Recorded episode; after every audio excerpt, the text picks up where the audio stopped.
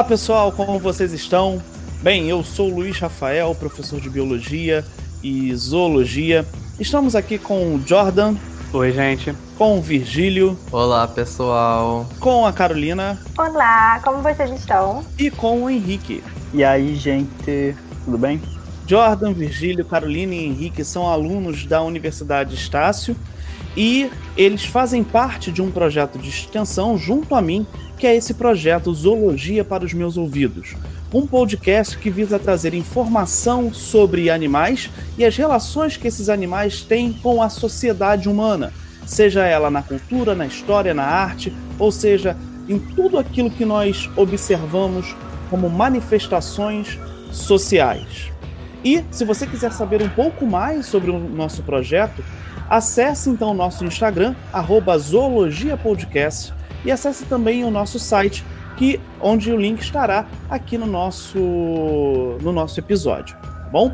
E hoje, pessoal, e hoje nós vamos trazer um assunto que talvez seja um assunto que tenha uma ramificação, né? na verdade, uma distribuição ampla em relação a gostos. Nós vamos falar sobre animações. Porque não é só criança que gosta de animação. Na verdade, o maior público que frequenta cinemas para observar animações é o público em média acima de 30 anos de idade.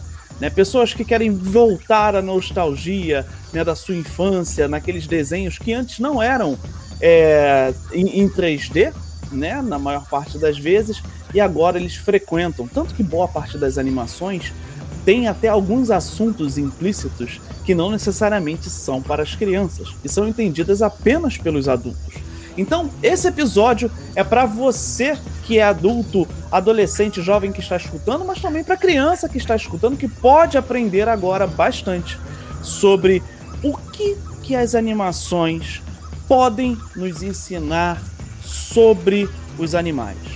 E é a partir dessa pergunta, né, já que a gente vai falar sobre isso, sobre animações ensinando sobre animais, que eu vou direcionar uma pergunta para Carolina. Carolina, você por acaso já aprendeu alguma coisa relacionada à zoologia sobre animais vendo alguma animação? Na verdade, existe tubarão vegetariano, né? Não é mesmo? Eu queria ter aprendido quando eu era criança e eu assistia essas animações. E eu, na verdade, tinha a fita de Procurando Nemo. Era um dos filmes que eu mais gostava. Sendo que eu aprendi mais coisas depois que eu reassisti os filmes. Depois que eu já estava um pouquinho maior e eu entendia melhor as coisas. É... E, logicamente, né, tubarão, no caso, é difícil dele ser vegetariano. É, até porque tubarão, ele precisa de proteína animal, né? Mas teve um estudo que saiu em 2019 que mostra tubarões de baleias com uma dieta bem onívora e se alimentando de algas, plantas, entre outros tipos de, de nutrientes, né, no caso, né, é de, de alimentos que trazem também alguns nutrientes importantes para ele, né? Eu procuro no caso... Nemo traz a, a lição de que só os tentáculos da, da água viva que queima, né? Muita gente pensa que toda a região dela que machuca, mas é só os tentáculos. E ensina que na verdade é a parte de cima, né, que não queima. Isso na verdade é falado, né? Acho que o Marlin que fala pra Dory, não, cuidado, não vai, Dory, não pula. Quer dizer, cuidado com os tentáculos. E aí ela descobre magicamente a parte de cima, né? Ali da, da água viva não queima. Isso realmente é um ensinamento que a gente tem que levar para a vida. É, são algumas informações, né, que são é, passadas nos filmes que muitas vezes, né, a gente não não observa aquilo como um dado científico, mas que na verdade são dados que nos trazem conhecimento e realmente uma aplicabilidade, né? Mas eu queria perguntar para vocês o seguinte: é, dentro desses filmes, né, e dentro dessas animações, né, que trabalham com animais, é, será que é necessário uma filtragem sobre o que, que é o real e o que, que é o fantasioso? Até que ponto a gente pode analisar dentro de todos os filmes, né, de todas as animações que trabalham especificamente como o animal sendo protagonista, sobre quais são os dados cientificamente corretos ali? Eu observo nesses filmes, né, todos eles eles têm uma quantidade muito grande de humanização, né, aquilo que a gente já comentou em, no nosso primeiro episódio, a gente tem essa tendência a tornar, a tentar tornar as coisas mais próximas de nós, tornar as coisas mais humanas possíveis, possíveis. Então a gente se depara com questões como sentimentos humanos dentro, é, nesses animais, nesses filmes, com muita frequência. É, e não só o sentimento, como o comportamento também. Ele, a, alguns desses filmes, eles tiram a naturalidade desses animais. A filtragem, ela com certeza é importante. Bom, nós estamos aqui para poder discutir os fatos científicos sobre, esse, sobre esses filmes e realmente eles existem, mas eles se entrelaçam muito com os fatos, é, com os fatos é, fantasiosos a, acerca deles. Como, por exemplo, o, o dito sobre Procurando Nemo da Carol e, e do Henrique. Né? Uh, existem muitos fatos biológicos, ele mostra várias relações entre os animais dentro do filme, ao mesmo tempo que ele também mostra um tubarão tentando não comer peixe. Né? Então é, é, muito importante quando mostra que as tartarugas elas são deixadas na areia e o filhote ele tem que sobreviver até chegar no mar. Né? É uma parte da reprodução das tartarugas, da vida das tartarugas. É, é um fato sobre a vida das tartarugas.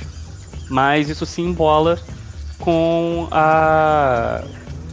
Isso se embola com a tartaruga surfando na, nas correntes marítimas e da, da tartaruga com, com, pensamentos humanos, com comportamentos humanos. Então, assim, com certeza uma desambiguação desse real e irreal é necessária. E dentro desse, desse processo, né, é, será que no momento em que o produtor, né, ele constrói esse filme, será que ele tem um suporte de profissionais, por exemplo, biólogos, zoólogos ao lado, para tentar se aproximar do que é o, o, o, a realidade?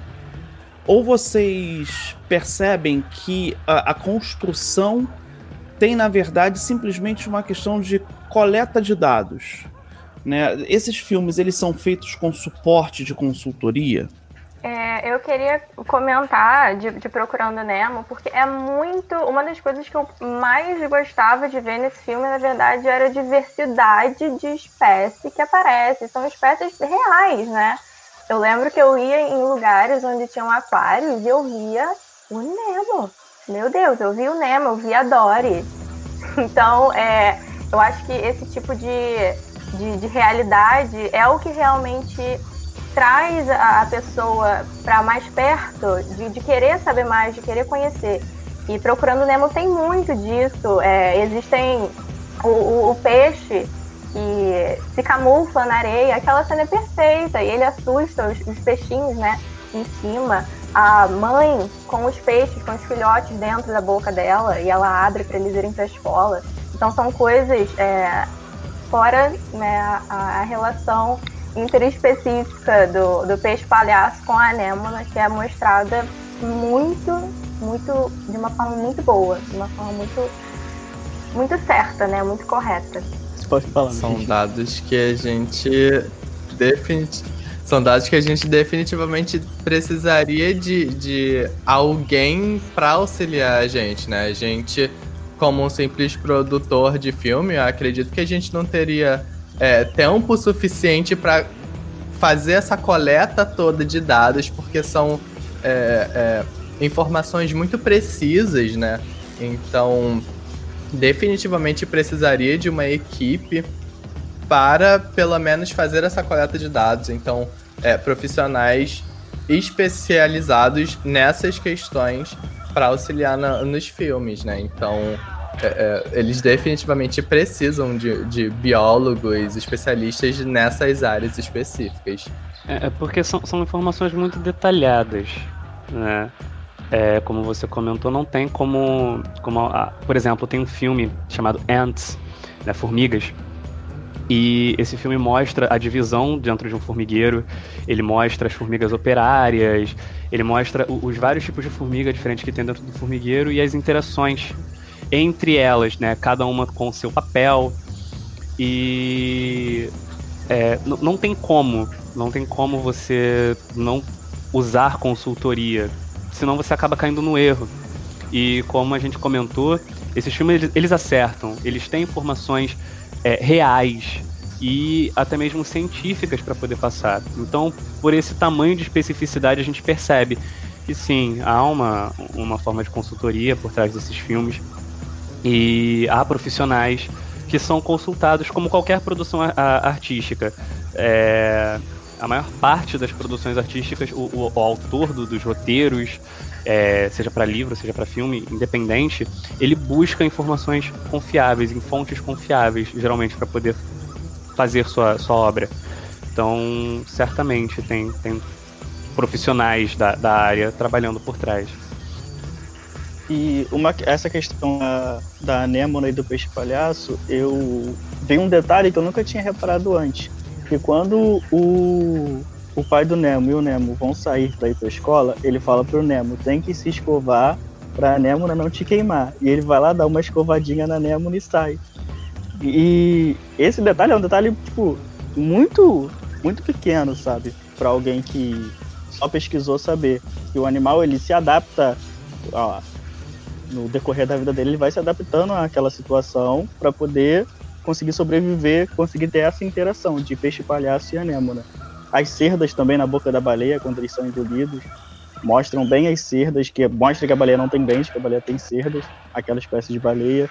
Então são, são pequenos detalhes que a gente consegue perceber, né? Que foi alguém que realmente estuda do assunto que pôde passar isso pro filme.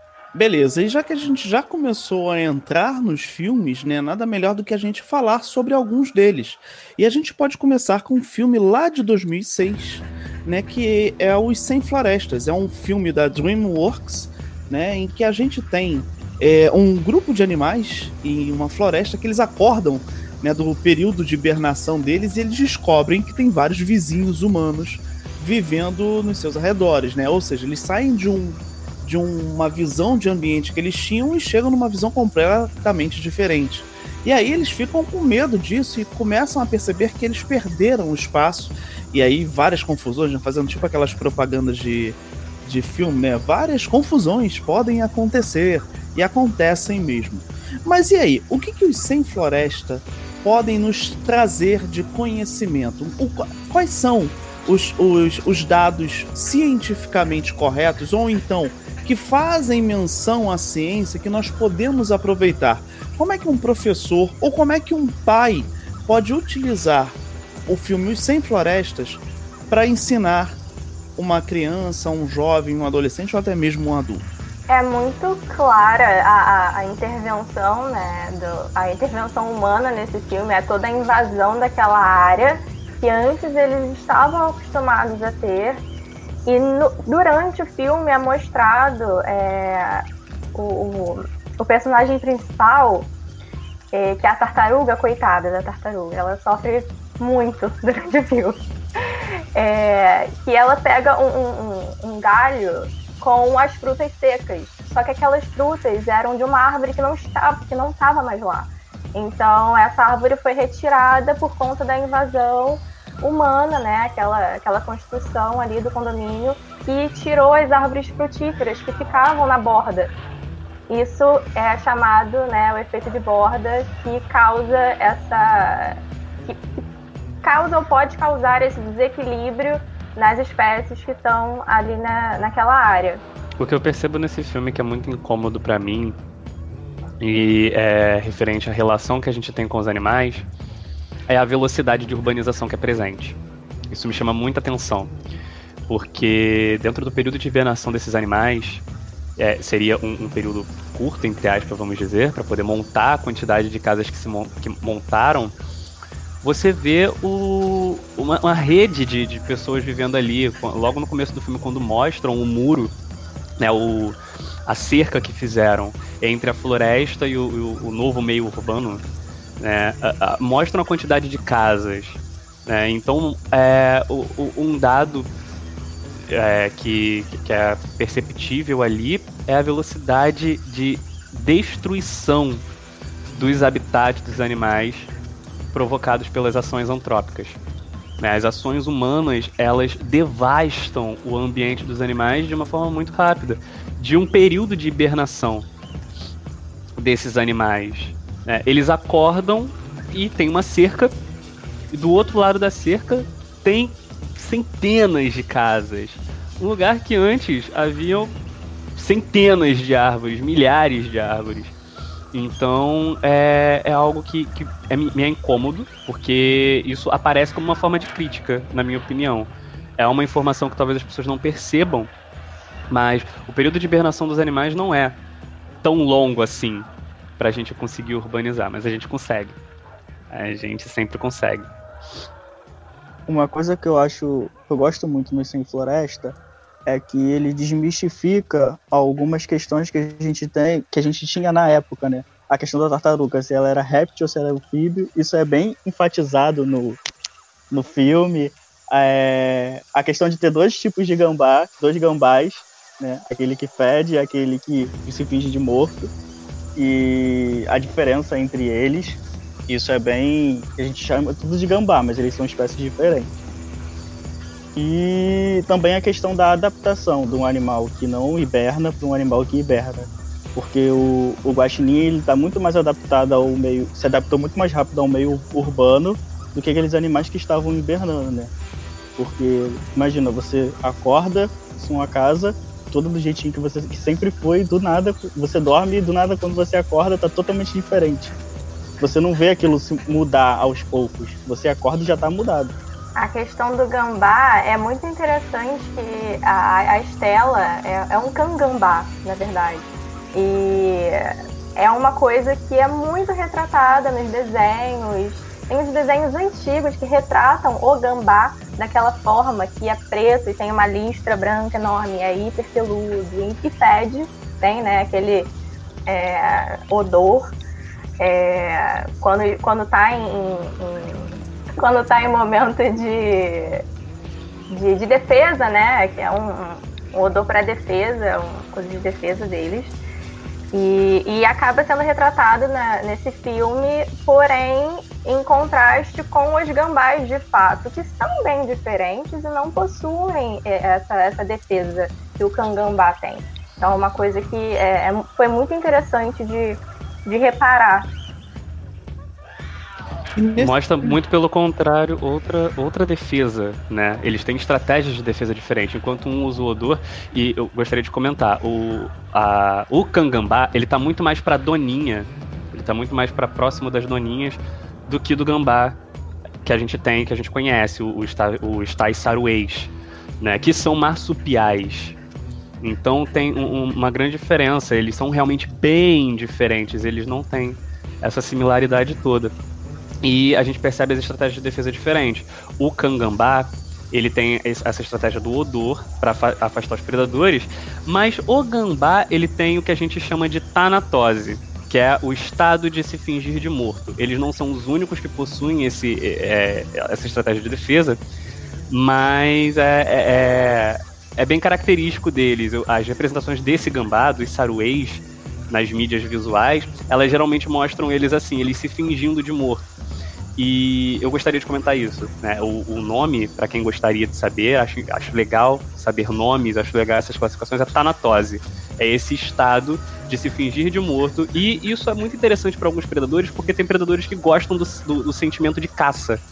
Eles gostam de correr atrás da presa. No momento que o gambá se finge de morto, o predador não acha mais ele interessante. Ele vai procurar um bicho que está se mexendo, porque ele quer correr atrás do bicho, ele quer caçar né? E é, eles não são os únicos. Baratas também é, têm esse comportamento de se fingir de mortos e vários outros animais possuem o mesmo comportamento. Eu descobri que até as joaninhas têm esse comportamento. As joaninhas também é, utilizam tanatose como forma de defesa. Então, às vezes você vê um animal com as patas para cima ele não está morto, gente, ele está fingindo. E no caso, assim, é, vocês estão falando né, da questão do, do gambá. É, vocês observam na formação e na criação desses animais para o filme é, características desses animais, não morfológicas, mas comportamentais? A gente falou, por exemplo, do, do gambá, né? Quais outros animais vocês veem assim características que são realmente é, relevantes e associadas ao tipo de animal nesse filme? Uma coisa que eu percebi foi justamente no Guaxinim, por ele é, é, estar mais apto à, à vida urbana, a personalidade, a personalidade dele é totalmente diferente das dos outros animais. Ele já tem um jeito mais malandro, ele já tenta enganar os outros. E aí é, é, é uma das coisas que, que eu reparei em questão de, de personalidade. Que cada um desses animais eles têm uma personagem, uma personalidade específica é, é, que mostra mais ou menos como o animal é, como ele se comporta na natureza.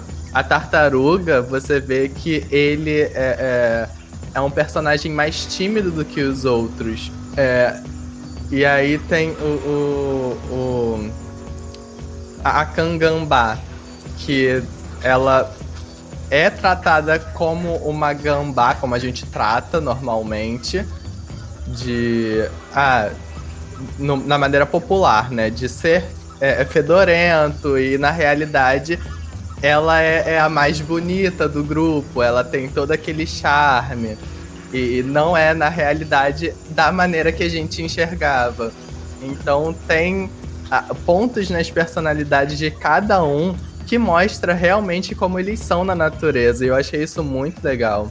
É, eu reparei algumas coisas nesse filme. É, por exemplo, a, a, mostra a importância do casco da tartaruga, a resistência do casco da tartaruga, resistindo à mordida de um urso. Né? É um momento irreal do filme, né? Vamos desambiguar a fantasia. A tartaruga, a, o casco da tartaruga ele não é removível, gente tá? A tartaruga ela não sai do casco, ela não pode sair. Uh, o casco ele é ligado a ela, ele faz parte do corpo dela. Você tirar uma, tartaruga do casco, ela vai estar tá morta. Tá? Mas no filme, como é um filme para crianças, né, ela veste o guaxinim com o casco dela, como se o casco fosse uma roupa, e mostra a resistência do casco da tartaruga, que suporta as mordidas de, de um urso. Isso é uma adaptação da tartaruga, isso é uma característica dela, e o casco é especificamente para isso é para que ela fuja de predadores. Né? Ele é difícil de quebrar. E não só ela, mostram a velocidade de um esquilo, por exemplo. O esquilo ele é muito veloz e também questões como é, essa aceleração influencia em algumas coisas. Ele é mostrado como um animal ansioso, né? Alguns animais que têm esse metabolismo mais rápido, como o do esquilo, eles sofrem de, de realmente de alguns problemas e eles sofrem muito de estresse e esse estresse pode ocasionar inclusive morte deles em algumas situações. Mas mostram a velocidade, as, adaptações de, de velocidade e agilidade, como ele escala bem, como ele consegue fugir das situações com maior velocidade. Hum, dentre outros, dentre os animais, a estratégia de defesa do porco espinho, que também são perceptíveis, né? Ele soltando os espinhos no para poder se defender, né? E é o que realmente acontece. Então, tem várias características em cada um desses animais que elas se refletem na realidade. São características reais deles e são retratadas no filme. Na verdade, esse esquilo, né, o, o, o Remy, ele, na pra mim é o melhor personagem do filme, assim. A, a, cena, a cena que ele para o tempo é uma das melhores, por sinal. Achei muito interessante. Mas a, o que a gente vê é isso, assim, né? A, a quantidade de dados que nós levantamos e de conceitos novos a partir de um filme que a princípio não tem a pretensão de ensinar e a gente precisa compreender isso. O produtor ele não coloca o filme para servir como uma ferramenta educativa. Ele coloca um filme para entretenimento, diversão. E o, o, o, papel né, do divulgador científico é pegar esses elementos e conseguir, então, destrinchar e como usar esse elemento para o ensino né? E é o que a gente está conseguindo fazer aqui nesse com esse filme, né? Os Sem Florestas, que realmente é um filme riquíssimo em dados e em possibilidades né, de abordagem aqui. E tem diversas outras possíveis abordagens é, dentro desse filme. Mas saindo um pouco dos Sem Florestas, vamos um pouco mais à frente. No ano de 2011, foi lançado então um filme que é o Rio, é um filme que ele é situado no Rio de Janeiro, em que se trabalha então, né, principalmente os aspectos é, da extinção da ararinha azul, né? Então eu queria que vocês falassem um pouco sobre esse filme que, na verdade, foi né, premiado, altamente premiado em, em diversos eventos e que retrata, de certa forma, o, a nossa cidade aqui, né, o Rio de Janeiro. Tá, é, eu vou falar primeiro dele, porque eu, eu tava querendo falar sobre esse filme mesmo. Tá? Uh, eu não vou comentar. Eu sei que meus colegas têm muitas coisas para poder acerca desse filme. A gente debateu muito acerca dele, mas é, o que principalmente me incomoda foi exatamente o que o senhor disse agora. E eu queria, antes de todo mundo falar, eu queria fazer essa desambiguação. O filme mostra a extinção da ararinha azul, mas a espécie retratada no filme não é a ararinha azul. Existem duas araras diferentes e eu vou falar sobre as duas aqui. A ararinha azul tem como nome de espécie é, Cyanopsita spixi.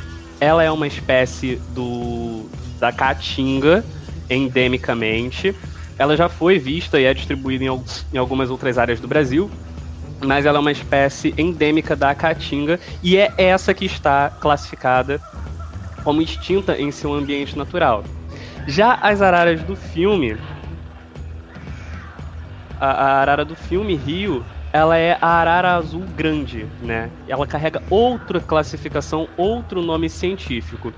Essa desambiguação é importante porque essas duas espécies de arara diferente que pertencem a, a grupos diferentes, vêm de taxons diferentes, é, elas estão classificadas em estados de conservação diferentes também. A, a arara azul grande, ela está classificada como vulnerável, enquanto a ararinha azul, que talvez tenha sido a intenção de, de, de ser retratada no filme, ela está extinta no seu ambiente natural. Tá, qual é a importância de saber a diferença entre as duas? Pô, a, a importância é que quando você joga no Google sobre as araras, eles dizem a arara do filme Rio entra em extinção. Se a gente quer preservar uma espécie, porque a outra arara também está em extinção, a gente tem que fazer desambiguação. A gente tem que saber que são espécies diferentes. É, a, a, arara que está em, tá em extinção, ela é do Cerrado e a outra é da floresta amazônica. E eu vou comentar sobre isso também. Nenhuma delas é da, floresta, da Mata Atlântica. Nenhuma delas é do nosso bioma, nenhuma delas está aqui no Rio. E qual é a importância disso também? Não retratar o local onde essas araras endemicamente vivem é não levar o problema da extinção delas a sério. Porque você não consegue perceber o que está causando a extinção. O filme ele tem essa, essa, essa intenção de mostrar a importância da conservação desses animais, mas ele em momento nenhum trata, ele em momento nenhum cita os seus ambientes endêmicos. E quando a gente não sabe qual é o ambiente endêmico, a gente deixa de perceber alguns detalhes, como por exemplo, a desertificação da caatinga. O desmatamento e a destruição dos pantanais e da floresta amazônica, que são as principais causas da extinção desses animais. Né? A gente trazer eles para a Mata Atlântica é tirar eles da, do problema central que leva à extinção deles. Né? Eu sei que é um filme para crianças e eu sei que a intenção dele é apresentar os animais. Mas ele apresenta de, de forma errada, uh, ele, ele não faz essa desambiguação, ele mostra como se fossem a mesma coisa e ele mostra fora de seu ambiente natural, de seu bioma nativo. E o, o ponto sobre isso também mostra muito o, o lucro, né? A, a intenção de, de, criar lucro e mostra. Desculpa, gente, eu vou acabar comentando sobre o meio social, acaba mostrando a, o, os, os estereótipos que os gringos têm do Brasil. Esse filme ele é regado de estereótipos sobre a fauna, sobre a flora e sobre a sociedade, tá?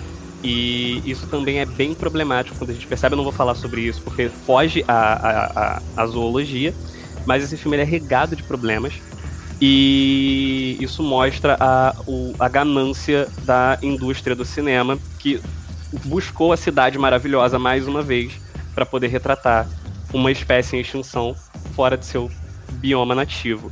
Né? Mas então, uh...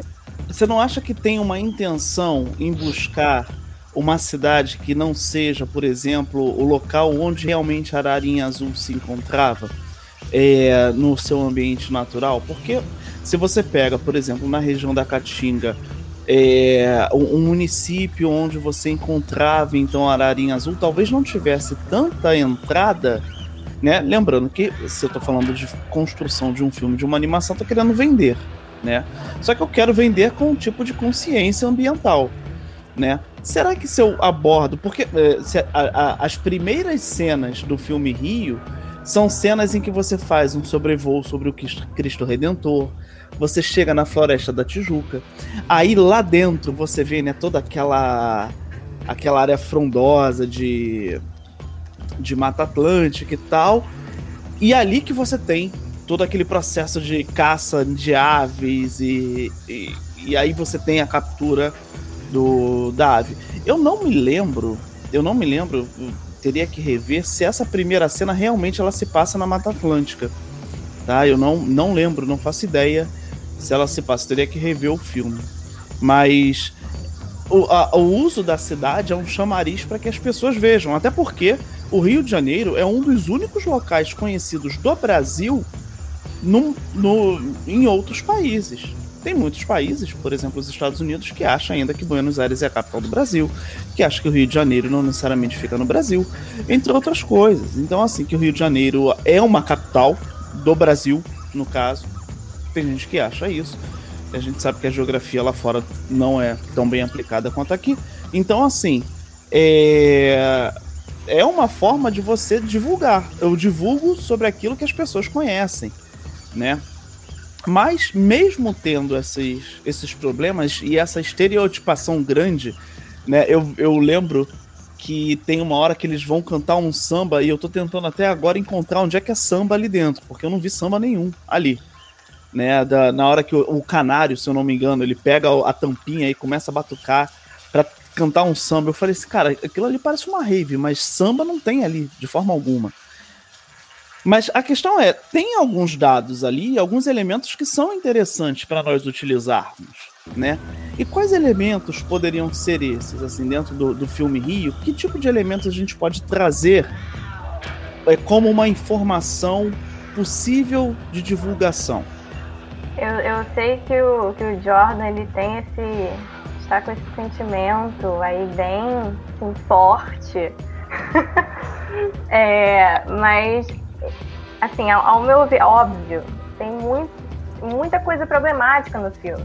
É, mas a, a, importância de colocar um animal que, que estava, ou parecido, né? Mas enfim, que está ali no mesmo grupo e que as pessoas olham, as pessoas elas, infelizmente, elas não vão saber quem é quem. Ai, meu Deus, tem ararinha azul, tem ararinha azul, tem arara azul grande, tem outras também.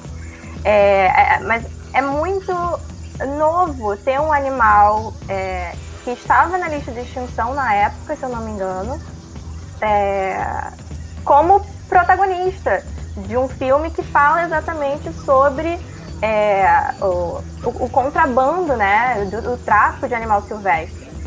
E, e, e, inclusive, no final do filme mostra a criação do Instituto de, de, Conservação desses animais, o que é muito importante. Inclusive, queria falar, é, já que o Jordan mencionou no Pantanal, né, que tem o Instituto Arara Azul, que está né, sofrendo ali por conta das queimadas que estão acontecendo no Pantanal desde fevereiro, se eu não me engano, e que é uma área que tem 15% da população desses animais, que representa 15% da população desses animais nessa área, no Instituto Arara Azul, que é muito importante e que está sofrendo. Então, É, só queria mencionar isso mesmo, fazer esse apelo. Eu estive até nesse instituto, na verdade, num local de onde eles faziam os primeiros tratamentos, né, das aves que eram é, que eles conseguiam, né, a partir da, da intervenção no contrabando. Então a, tinha ali o contrabando, eles pegavam muitas aves machucadas e é bem interessante o cuidado, né, que eles têm, a forma que eles tratam e todo o processo de monitoramento que é fundamental, né? É importante, assim, né? Eu vejo que o filme tem lá as suas é, questões relacionadas aos critérios e principalmente a uma exposição, né? Que não é a exposição mais correta de alguns dados, até mesmo do nosso país e da, do Rio de Janeiro, né?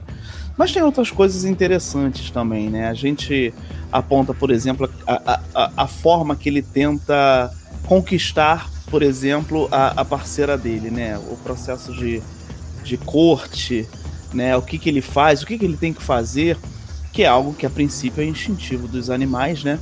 Mas é interessante a gente observar alguns desses processos aí. É engraçado até o ornitólogo quando ele coloca, né, o, o Blue e, e a fêmea para acasalar, né, com o intuito que eles acasalem. E ele faz um topete gigantesco, coloca um monte de acessório no Blue para que ele seja bem visto, para que a fêmea goste e aceite, né, acasalar com ele, porque isso realmente acontece, lógico não acontece, né, com aquele topete gigantesco. Existem espécies que fazem isso e que é, tem formas, né, fazem formas com as asas, formam círculos. É uma coisa bem bonita realmente mas que ali, no caso, teve uma intervenção humana, e vou contar, uma intervenção humana bem esquisita de um ornitólogo que quer conversar com, com, com, com a arara, né, ali no caso, e enfim. É um, Não, é um outro estereótipo de mídias, é, é, uma outra, é um outro estereótipo de, de cientistas retratados na, na nas animações, no, nos filmes, que é o cientista maluco, né? O, o, cara ele não tem credibilidade nem para ele não consegue, ele quase não consegue convencer a mulher de que levar o blue era importante. Isso traz outra coisa também, outro ponto, né? De como que a gente às vezes dá muito mais valor aos nossos sentimentos em relação aos animais do que a própria conservação dos animais em si. Né? Porque para ela, o, o é, no começo, a dona do Blue ela é bem egoísta em dizer que eu não quero que você vá, você é meu e não importa se a espécie vai ser extinta, né? Então, Sim é uma coisa também que, que, que é vista ali, é, bem, bem perceptível. Né? Mas o, o, filme ele realmente mostra coisas legais também, principalmente essa questão de como que é importante para as aves o canto e a dança, né? Para algumas espécies especificamente porque envolve todo o seu processo reprodutivo. Sim, e é justamente é, nessa na, na, cena em que eles estão em em uma festa, todos juntos, e ele começa a dançar junto lá com o pessoal, que ela passa a se interessar por ele. E aí ela começa a enxergar ele com outros olhos a partir do momento em que ele começa a dançar e ela vê que ele dança bem. E, e, é, isso é um, um, dado no filme que é muito interessante Uma coisa que analisar. eu gosto bastante no Rio é que ele enfatiza muito a questão do, do Blue não saber voar e da fêmea saber voar e da liberdade que a fêmea sente em saber voar, sabe?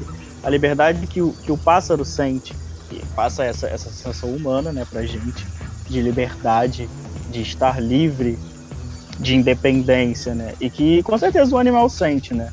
Não só não só as aves grandes, as araras, mas também os passeriformes, eu acho que é uma questão muito problemática também. Essa questão da dona do Blue não, não querer, é, a princípio, deixar ele ir. Isso acontece também com, com as pessoas que, que pegam pássaros, né? Que, que gostam de criar pássaros, que tiram o pássaro do meio natural e coloca ele numa gaiola e acha que só porque tá dando comida e água pro passarinho ele tá feliz e a gente vê que não é isso. A gente vê que, a, a, no caso, entre aspas, a felicidade do animal é estar livre, né? Conseguir voar, não é ficar preso dentro de uma gaiola onde ele pula para um lado para o outro. E mostra também todos os efeitos negativos de domesticação. Esse filme mostra isso muito bem. Todos os efeitos negativos da domesticação de espécies silvestres. Uh, o Blue, inclusive, ele é chacota para as outras aves, até no rio, quando ele chega no rio, né? Falam que tem cocô de pombo no bico dele porque a humana passa protetor solar. Né? E o filme inteiro mostra como que o animal ele é domesticado e como que no mundo natural ele seria comida, né? Isso não aparece no filme, mas em vários momentos, inclusive tem uma frase muito legal. A Jade diz para ele, né, quando ele pergunta para ela: "Será que é pedir demais ficar cinco minutos sem quase morrer?" E a Jade diz para ele: "Para uma ave que não voa, sim, é." Então, o filme ele também tem essa parada legal de mostrar todos os efeitos negativos da domesticação de animais silvestres, como que isso prejudica a vida do animal e quando o animal se perde, o efeito negativo que isso tem também, porque a, a chance do animal sobreviver é muito baixa. A gente estava falando de uma animação, mas trazendo isso para o mundo real, o animal ele não teria sobrevivido. É, com certeza. É... Também mostra que não é só soltar o animal, né? Porque a gente vê muito o Blue, principalmente nessa cena, eles falam do cocô de pombo, que eles tentam soltar o Blue da gaiola e o Blue fala: Não, eu tô legal aqui na gaiola, na minha gaiola segura. Entendeu? E a gente vê ele totalmente desconfortável em quase todo o filme. Até o final do filme ele se sente desconfortável. E isso é um, um sentimento real. Não adianta a ave que viveu presa, né, viveu nos seus limites, e a gente pegar e soltar. Não é só soltar, tem que ter toda uma reabilitação, e é isso que é importante. Né, puxando a sardinha para a área que eu quero seguir, de reabilitação de animais silvestres. A importância de ter esse centro, a importância de você ligar, de você procurar é, é, ajuda é, profissional para que, ela, que aquela ave possa ter oportunidade de viver no seu meio natural. Né? Isso aí. E, e, na verdade, assim, é, a gente agora parte para um outro filme que é o. o talvez o, o amor de todo biólogo, né? Ou de todo de todo aluno que goste de biologia, né, seja na educação básica, que é procurando o Nemo, né? E por que, gente? Por que, que é, esse filme desperta tanto tanto bem querer por ele, né? Por que, que o, o Procurando Nemo ele traz essa sensação boa, né? É claro, além de ser divertido, né? Mas por quê? Porque todo, bio... todo mundo que quer seguir biologia uma vez na vida pensou em seguir biologia marinha? Pode ser. Olha, eu ia falar exatamente isso. É assim, gente, todo mundo, não é possível. A gente sempre tem um momento que vai pensar, poxa, biologia marinha, né? É tão bonito, o mar. Enfim, eu acho que. Eu acho não. Eu com certeza Nemo, Procurando Nemo, é um filme que eu comentei isso no início do podcast, no início do episódio, na verdade. É, que a... Ai, gente, eu adoro, é um filme que eu amo. é um filme muito bonito, é muito colorido, ele chama atenção. É, e ele mostra muita coisa que é realmente verdade, que realmente acontece no mundo animal, como, assim como outros que não acontecem, né? Mas é um filme que retrata muita coisa. E, e, na verdade, uma coisa que eu reparei depois que eu assisti novamente é que, caramba, é um filme muito triste e dramático. Eles não têm um segundo de paz. Eles estão o tempo inteiro tentando sobreviver, literalmente. Por mais que é, tem alguns momentos lógicos que eles deveriam ter sido comidos, poderiam ter sido comidos, né? É, mas eles estão sempre nessa sobrevivência. Primeira cena do filme, gente, horrível.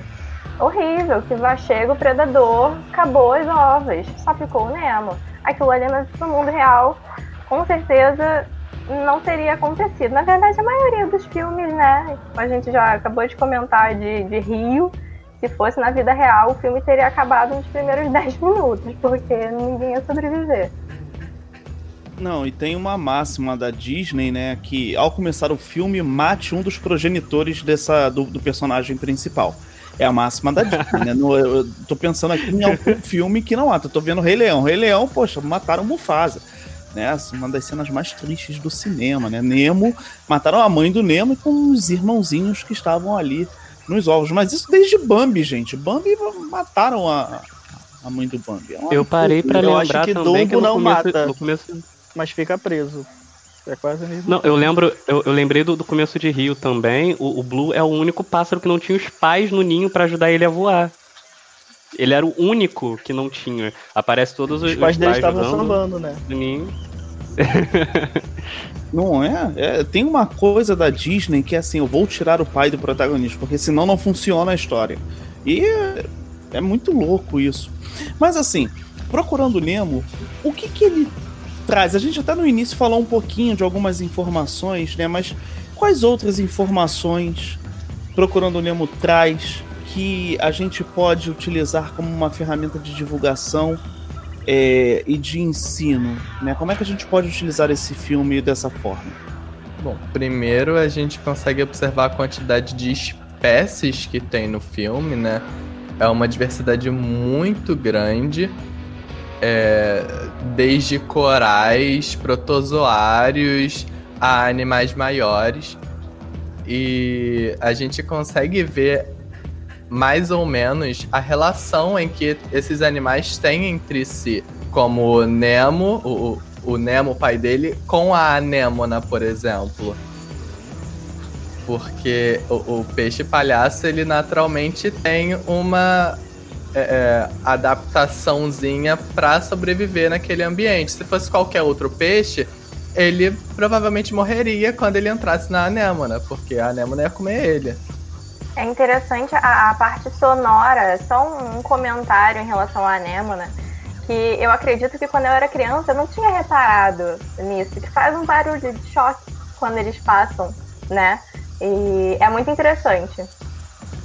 Tem uma coisa que eu gosto nesse filme, é, da mesma forma como o Rio ele retrata os, mal, os males da, da, da domesticação, tem uma coisa nesse filme que eu acho interessante, que ele mostra que animais também possuem saúde mental. Né? Quando a gente olha todos os peixes dentro do aquário, os peixes eles não estão num bom estado de saúde. A gente vê os peixes, os peixes eles desenvolvem certos certos é, quadros, né? Os peixes eles ficam inquietos, eles são infelizes dentro do aquário, eles querem sair e eles desenvolvem manias, né? Até. Então, por parte, aquilo ali é bem humanizado, algumas coisas ali são bem humanizadas nessas cenas do aquário, né? Nos peixes do aquário mas eles mostram que animais eles também possuem saúde mental. E o, o animal ele não quer se ver preso dentro de uma caixa. É, não é legal para o animal ficar preso dentro de uma caixa. Né? E mostra o. É, mostra o, o, o, malefício, todo esse malefício da, da pesca e do, do comércio, propriamente dito, dos animais. Né? O cara ele tira, ele coloca, ele vende. Então, o quanto que isso prejudica né, o, a, a, vida animal, isso prejudica a vida natural. E aí tem, tem, tem, tem os peixes que eles, eles ficam. A estrela do mar fica grudada. Né? Ela, não, ela, não é legal da cabeça. Tem outro também das bolhas, tem a lagosta. Né? São coisas humanizadas, mas elas refletem uma, uma parada interessante sobre essa questão. De que a gente acha bonitinho ver o animal preso, mas a gente não para para poder pensar no, no na, nas consequências que isso traz para os animais. Aí quando o animal morre, a gente não entende por quê. Às vezes ele morreu por causa dessas questões. Porque, pô, não era para estar tá ali, não era para ser assim. É, é um tem... filme que, re... que retrata bem essa questão. Outro filme é Happy Feet e o Pinguim que no final da história ele acaba ficando maluco e com a esperança de sempre poder voltar para o Ártico, que ele vê aquela imagem de Ártico que vem no fundo e ele fica tentando. É, o, tempo, o final do filme é esse, é muito triste também. Eu vi de novo, é bem triste. Ele fica tentando ir para o Ártico, um Ártico imaginário, né, que não passa da tela de uma, uma pintura de parede. Essa, eu nunca vi Rap Fit, é, é mesmo isso? Caraca, que bizarro. Rapfit um, tem umas paradas muito legais, por exemplo, o, tem um pinguim que fica com, com lixo preso no pescoço. É, o lixo apareceu no Ártico, fica preso no pescoço dele. Rapid Fit também mostra paradas sobre reprodução, coisas sobre reprodução. É, é, bem interessante, é um filme legal. Eu gosto de, de Rapid E o pai Fit, dele morre, né? diferentes. Não é da Disney, mas é o do máximo. Uma, uma orca. é, a vida dele é bem trágica, né? Tô percebendo, assim. Que... E ele não tem um final feliz, né? No caso. É. Assim, pessoal, é, Procurando Nemo, ele traz alguns elementos que. É, quando, a, quando a gente observa não só os animais, mas o ambiente que o cerca, né? E principalmente a, a, a as, os dados né, geográficos, geológicos em relação a esse processo é, é, muito interessante. As correntes, por exemplo, que levam as tartarugas né, e elas navegam naquela velocidade, cara, aquilo é muito legal. Né? Tem uma cena que eu acho muito interessante que é, se eu não me engano, são sardinhas. Que são sardinhas, gente, agora eu não lembro, são sardinhas, né? Que andam em conjunto e elas falam com, com o Nemo, com o pai do Nemo, no caso, com a Dory, formando imagens assim. Né? O que é muito comum, não elas formarem imagem para falar, mas é muito comum elas andarem né, com esse cardume imenso, assim, né? E isso tem uma relação também que é de colocar medo, né? É... não necessariamente intencionalmente, mas o processo de seleção natural fez com que ao andar em cardume nesse volume tão grande, isso dá medo a alguns predadores. Só predadores que são mais inteligentes conseguem passar por isso tranquilamente, que fazem com que elas fiquem cercadas, que é o caso de golfinhos, por exemplo, né? Mas outros não, observam peixes menores, observam então isso enorme, eles correm, né? Aquela sombra, aquele vulto, né? Enorme indo a, atrás deles. É um filme que realmente ele é riquíssimo em, em dados e, e que faz com que a gente consiga trabalhar algumas questões dentro de sala de aula ou fora de sala de aula, num processo de educação ambiental e divulgação que, que vale muito a pena. E, é claro, né, para todo filme de animação a gente vai ter um processo de humanização. Né? É, desde o rio, que tem duas araras se beijando, até chegar um Nemo e ter peixes que estão dentro do aquário com problemas terapêuticos ali, né? Que, que precisam de uma terapia, né? E que realmente é, são humanizações, mas tem essa relação mesmo, né? O estresse que a gente causa, a ansiedade que a gente causa dentro daqueles indivíduos que estão dentro do aquário, principalmente um aquário muito pequeno, como foi retratado no filme. Bem. É, eu, eu queria, queria comentar só uma última coisa também sobre Nemo, que, que é perceptível também, que é o quanto o filme fala também muito de lixo. Assim como o Sem Floresta falou da produção de lixo, e como que isso influencia na formação de pragas urbanas, o Sem Floresta cita isso, uhum. o Nemo ele também fala sobre lixo quando ele diz todo esgoto vai dar no mar. E não só isso, a gente também percebe ao longo do filme várias construções humanas que foram parar no fundo do mar. A gente tem navio, né? A gente tem um, um submarino em que eles entram. E eu não lembro se era um submarino ou um submarino ou era uma cápsula. Eu não lembro agora exatamente onde eles entram. Mas a gente vê construções humanas no fundo do mar. E uma parada interessante: a gente vê a adaptação desses animais a esses ambientes. A gente vê a adaptação dos peixes a esses lugares. Não só dos peixes, das outras formas de vida também. Eu acho que é esse o ponto que faz Nemo ser tão interessante. Ele mostra uma sorte de eventos biológicos que são reais, né? Eles são palpáveis. A gente, como, como a gente já tem interesse por essas áreas, a gente consegue perceber isso. Uma coisa Nemo, uma curiosidade Nemo que eu fiquei quando eu era pequeno e eu descobri que não é verdade é que quando ele tá conversando, o pai do Nemo tá conversando com a, com a tartaruga, né? E ele diz que eles deixam a tartaruga, eles desovam na areia e, e, o filhote tem que encontrar o pai. E, na verdade, o filhote nunca encontra o pai. A partir dali ele vive sozinho. E eu fui pesquisar, eu fiquei com isso na cabeça, caraca, é muito incrível, né? A tartaruga encontra o pai pequenininha, nem viu, nem viu nascer, né? E aí eu fui pesquisar e descobri que na verdade não encontra. Eles vivem sozinhos a partir dali. Eu queria só fazer um comentário é, que vai fazer relação com os outros filmes que a gente comentou, né? e que é sobre a intervenção humana e como a gente como a gente acha que a gente está fazendo algo bom quando a gente interfere. É, teve uma fala do dentista quando ele chega com Nemo que ele diz: Achei este peixinho lutando para sobreviver no coral e salvei ele. Foi literalmente isso que ele, que ele disse, porque eu anotei. E é uma coisa que é muito real. O ser humano ele acha que ele está fazendo algo de bom, ele acha que ele está salvando, tirando o, o animal do habitat natural dele. O que nem faz sentido. Então tem essa síndrome, né, de salvador.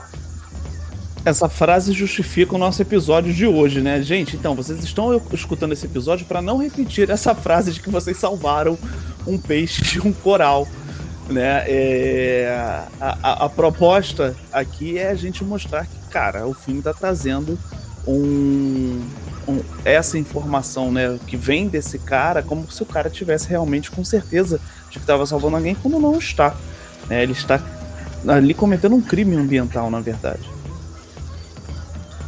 Bem, pessoal, e agora, partindo para o nosso último filme, é, nós vamos falar de um filme que, por mais que eu, entomólogo, né, goste de insetos, eu tenho um, um, certo pé atrás com esse filme. Sei que o filme é interessante, que traz alguns dados legais, mas as incoerências biológicas me incomodam por demais nesse filme, que é Vida de Inseto, que é um filme da Pixar, assim como Nemo, que é da parceria Disney Pixar.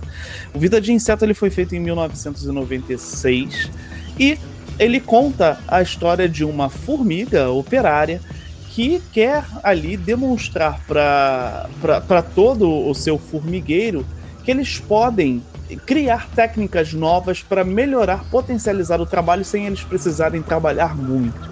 Né? Ou seja, não fazendo aquilo que instintivamente, geneticamente está né, nas formigas. A proposta do filme é interessante, mas quando a gente já começa a ver uma formiga com quatro pernas e não seis, eu já começo a ter coceira.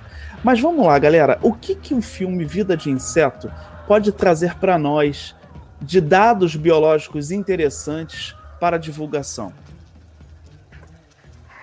É, a parte morfológica né, é muito interessante nesse filme. Eu acho que é, todos nós, quando assistimos, ficamos um pouco é, nervosos, né? A antena, as antenas da formiga, assim, no topo da cabeça, né? Assim, que não faz muito sentido.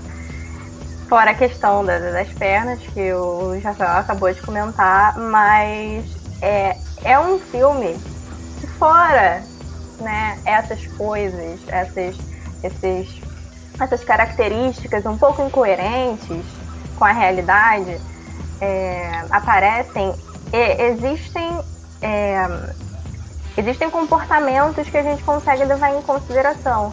É, toda a organização das formigas é, em sociedade e uma das cenas que eu mais gosto no filme e que eu precisei pausar para dar uma respirada foi quando a folha caiu no caminho por onde as formigas estavam passando. Então as formigas, todo mundo sabe, as formigas elas seguem uma fila, né? Elas seguem uma linha.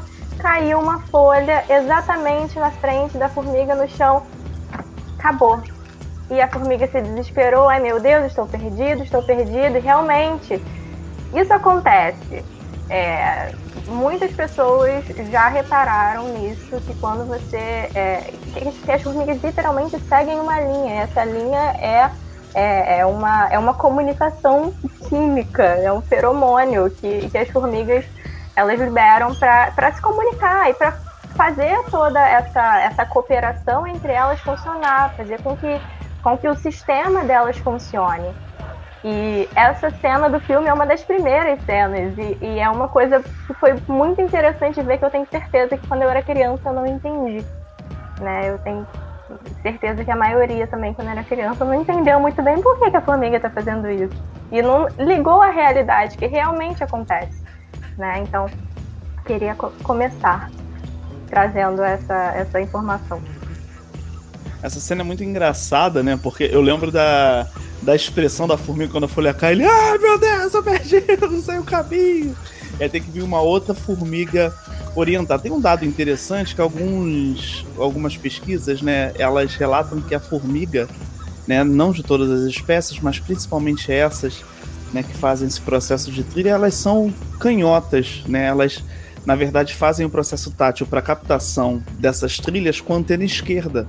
E aí elas deixam a antena direita mais livre. Então elas ficam com a antena esquerda batendo no chão, né, e observando e fazendo a captação, né, de, de dados, né, de feromônios, dados químicos e outras questões. E a antena direita ela fica mais suspensa, né? Só uma curiosidade aqui. É claro, o filme não aborda isso, mas é uma curiosidade pra gente aqui. É, eu entendo quando o professor, todos nós, né, sentimos agonia sobre esse filme, a partir do momento que tem uma aranha convivendo normalmente com a comida dela, né? Todo, todo, todos, todos os pratos que ela poderia digerir num, num, num lanche assim da tarde. Mas, além disso, tem uma informação sobre a aranha que a gente pode perceber nesse filme. Primeiro, gente, vamos, vamos né? Deixar claro, aranha não é inseto. Tem gente que ainda pensa que é. Aranha não é inseto, gente. Aracnídeo é diferente, tá? É... Eles têm alguma coisa em comum, mas eles são totalmente diferentes. E tem uma informação sobre a reprodução das aranhas nesse filme. Uh, quando ela tá conversando né, com as formigas, ela fala que ela tá viúva de vinte e tantos maridos. E isso acontece porque é um comportamento de algumas aranhas e da viúva negra fazer canibalismo sexual. Após a procriação, ela mata e devora o parceiro dela. É, não só da, da aranha, isso é, é comum, mas o, o louva-a-Deus, isso não é mencionado do louva-a-Deus no filme, mas tem um louva-a-Deus no filme, eu vou, eu vou, comentar. A fêmea, isso daí vocês já devem ter ouvido, no Kung Fu Panda, inclusive, é, ele diz que espera encontrar uma fêmea em um dia que ela arranca a cabeça dele e tal. Elas também praticam canibalismo sexual e os ovos do, do louva-a-Deus eles ficam no corpo do macho. E aí as aranhas elas fazem isso e alguns outros insetos fazem isso para é, algumas vezes o, os filhotes eles já terem uma forma de nutrição após nascerem ou para protegerem os filhotes dos machos que os devorariam né, para poder garantir a sobrevivência da prole. Então, um dado é, da vida sexual dos, dos insetos aracnídeos. Né? Imagina a sinopse do filme falando assim: seu filho assistirá então um filme que retratará insetos e aracnídeos. Aracnídeos que matam então os seus, os seus parceiros e tal. Imagina a criança, ai meu Deus! Mas é bem interessante. E, e, aí é que no início a gente fala né, desse, dessas animações não serem especificamente para crianças, porque só adulto que vai entender isso. Que vai entender o fato dela ser viúva 26 vezes.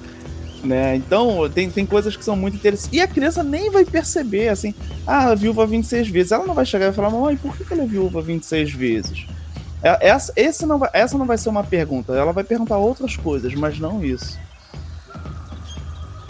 Olha, é, eu uma... sou suspeito a falar, talvez eu gostasse. Eu era uma criança esquisita, talvez eu gostasse se alguém dissesse para mim que o filme era dessa forma aí que o senhor descreveu, professor. Uma questão que eu acho muito legal no filme é quando a Joaninha tá carregando o bicho pau. E aí vem um galho, eles não vêm, eles batem no galho e a Joaninha perde o bicho pau. E ele começa a falar, eu tô aqui, eu tô aqui. Ela não consegue encontrar ele porque ele está adaptado ao ambiente. Eu acho isso muito maneiro. Muito bom mesmo. Esse filme ele traz alguns elementos também interessantes relacionados à parte ecológica das formigas, né? É, da organização social. Quando vocês observam isso, e aí vou fazer um comparativo num filme que é contemporâneo a esse, saiu, se eu não me engano, no mesmo ano, no ano seguinte, que é o Formiguinha Z, né? O Ants, né? O que, que vocês acham, né? Quando a gente compara, né? A gente tem o, o Bugs Life, o Vida de, de Inseto, que tem uma formiga, né, o Flick, como o personagem principal, e a gente tem o Ents que fala só sobre formigas principalmente, né, que retrata isso. Qual desses dois filmes você acha, vocês acham que trazem é, características biológicas mais plausíveis assim? Ah, o, o, o Formiguinha Z, por ser um filme específico de formigas, mostra que cada formiga no formigueiro, cada grupo vai ter uma função específica. E já na vida de inseto, isso não é um foco. Eles mostram mais a, a o, outros insetos vindo no auxílio deles. Tem, tem algumas outras coisinhas que acabam é, é, tirando o foco das formigas, né? Então, eu acho que eu, eu acredito que o, o Formiguinha Z acabe tendo mais espaço para mostrar a realidade das formigas. No, no, inclusive no Formiguinha Z mostra a competição que tem entre formigas e cupins. É, é, é bem nítido que tem algumas espécies de formigas que entram em guerra com cupins e aí eles disputam parte do território. E é uma questão que eu, que eu observo bastante no, no, no Vida de Inseto, mas é mais sobre a ambientação. Que as formigas têm o formigueiro, não é, é, não é retratado o formigueiro como é na realidade. Até porque o, o formigueiro não aparece muito no, no filme. É, é, bem externo ao formigueiro, normalmente. A, a, todas as cenas são fora do formigueiro. Então não tem tanto essa separação de, de função das formigas no formigueiro porque não tem o formigueiro, basicamente. É, são poucas cenas em que acabam sendo ambientadas dentro do formigueiro. Agora, eu não sei se vocês sabem, né? A Formiguinha Z e Vida de Inseto, eles não saíram é, juntos praticamente no cinema por mero acaso, né? O Formiguinha Z ele foi produzido por um funcionário dissidente da Disney, né? Por questões lá profissionais em que ele não ascendeu ao cargo como fora prometido para ele. Ele sai, ele funda a DreamWorks, né? E ele coloca o projeto da Formiguinha Z é, como o primeiro projeto e ele já sabia que a Disney, em parceria com a Pixar, estava fazendo o Vida de Inseto. Já estava produzindo Vida de Inseto. Então não é por acaso que os dois filmes saem juntos, não. Eles saem para competir mesmo.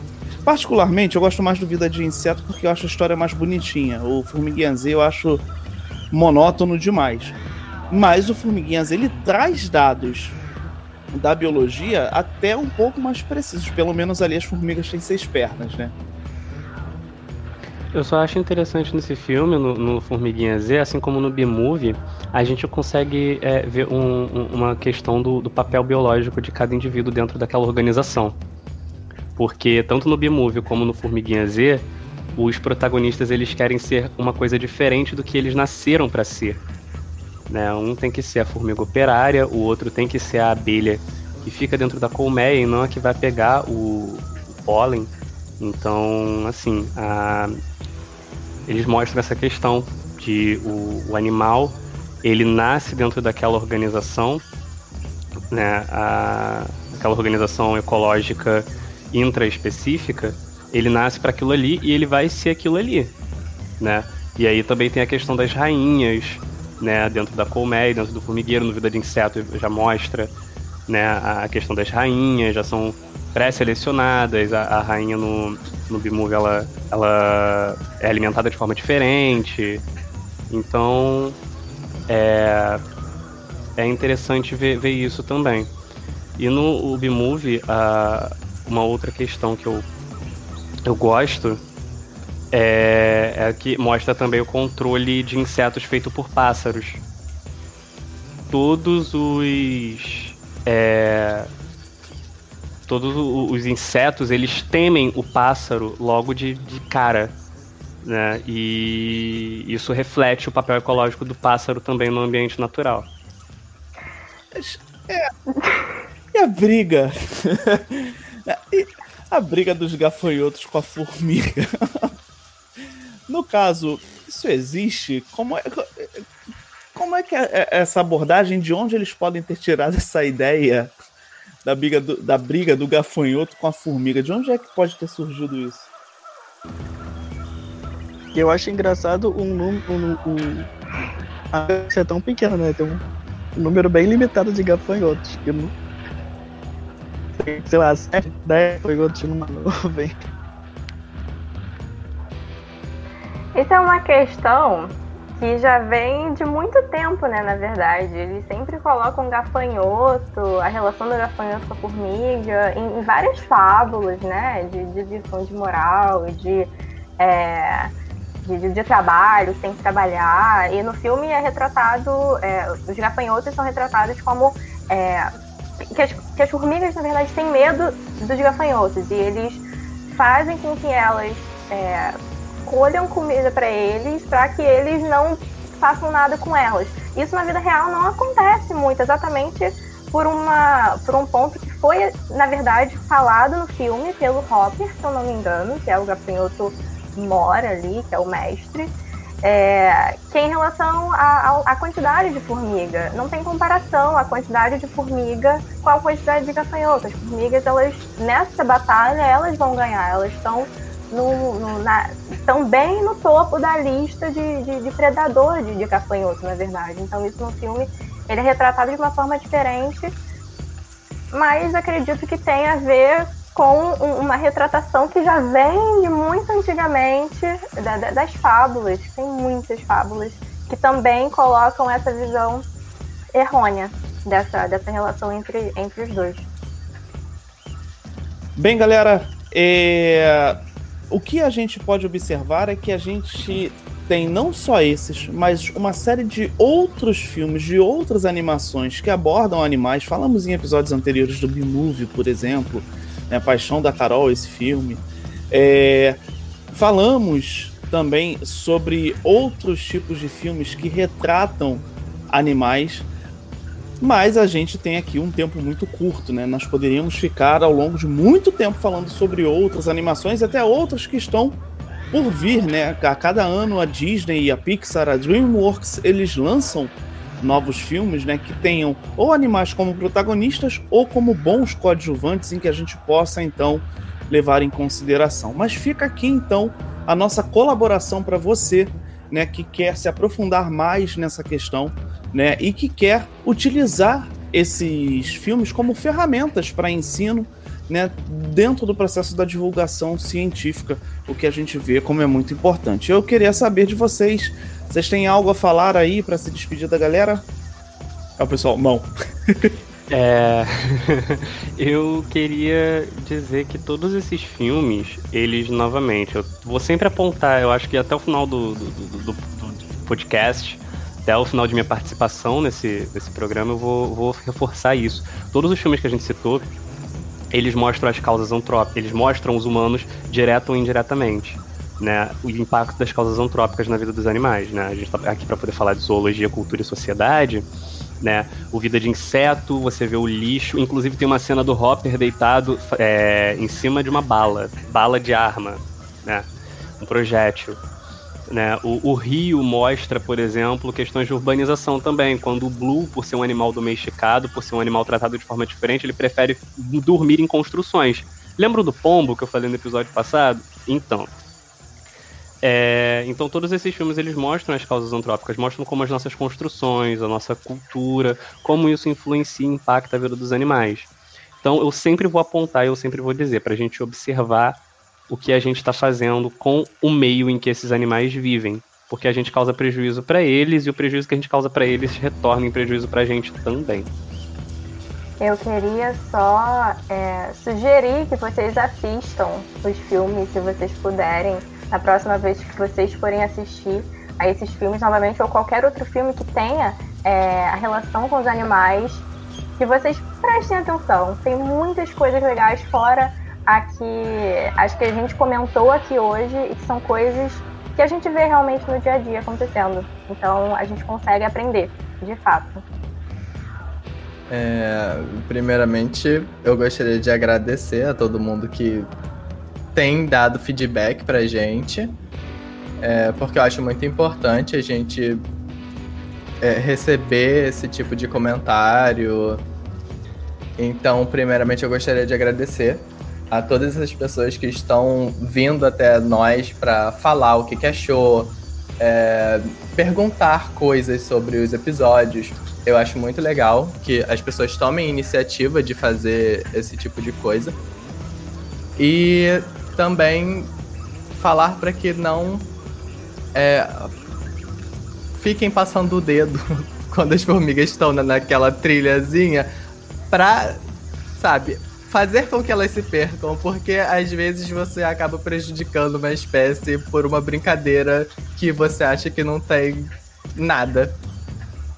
É, eu queria dizer para vocês verem esses, esses filmes, como assim como a Carol, esses filmes que a gente falou, verem outros filmes com essa visão, né, ecológica, porque os filmes eles mostram muito é, o que a gente pode fazer e o que a gente não deve fazer, e sempre atentando para o que a gente não deve fazer. Por favor, não tirem os passarinhos, não achem bonito essa questão de prender os passarinhos na gaiola, colecionar passarinhos, de colecionar peixinhos. Por mais que seja bonito, não é uma. Não é bonito pra gente, né? A gente fica feliz, mas o animal em si não fica feliz, com certeza. Isso, lembrando que assim, a gente tem, por exemplo, algumas áreas né, da própria biologia, como o aquarismo, né, que estão aí e dentro de um processo de conservação também e manutenção. Né? É, quando a gente fala em relação a pegar é, é de forma realmente como crime ambiental, né? degradar um ambiente, tirar o animal do seu ambiente natural para que você possa fazer uma criação que muitas vezes você não vai dar conta de fazer essa criação. Então é isso, galera. A gente fica por aqui. Nos acompanhem né, no nosso Instagram, zoologiapodcast. Acessem o nosso site, nos escutem. Estamos no Spotify, no Deezer, no podcast do iTunes, né, da Apple.